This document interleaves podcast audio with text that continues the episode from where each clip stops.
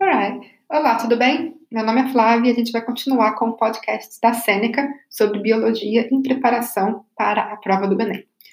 Hoje a gente vai falar sobre nomenclatura e taxonomia.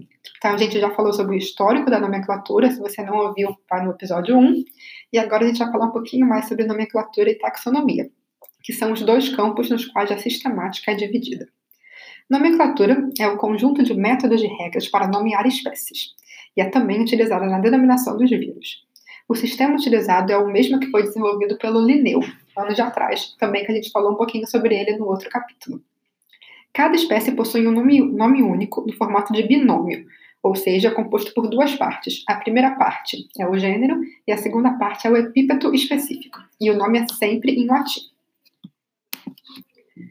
E o que é a taxonomia? Ela se refere à organização e definição de grupos a genética é uma das principais ferramentas, pois permite identificar a semelhança entre espécies e a época na qual elas se diferenciaram.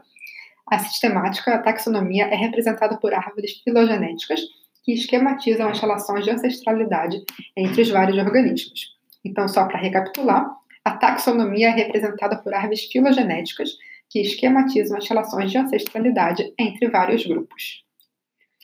E quais são os componentes do nome científico? Vamos ver se você já consegue se lembrar.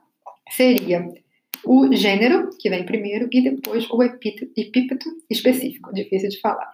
Ok, então vamos recapitular a diferença entre a nomenclatura e a taxonomia, que são duas áreas da sistemática. Nomenclatura é o conjunto de métodos e regras para nomear espécies.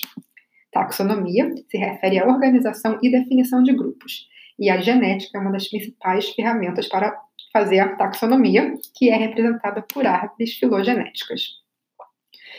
Mais uma pergunta para vocês. Quem que desenvolveu o sistema de nomenclatura científica usado atualmente?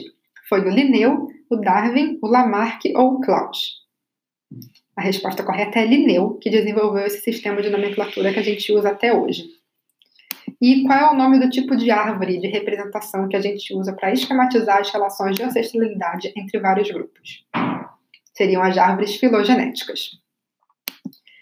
Agora, qual que é a língua na qual devem ser escritos os nomes das espécies?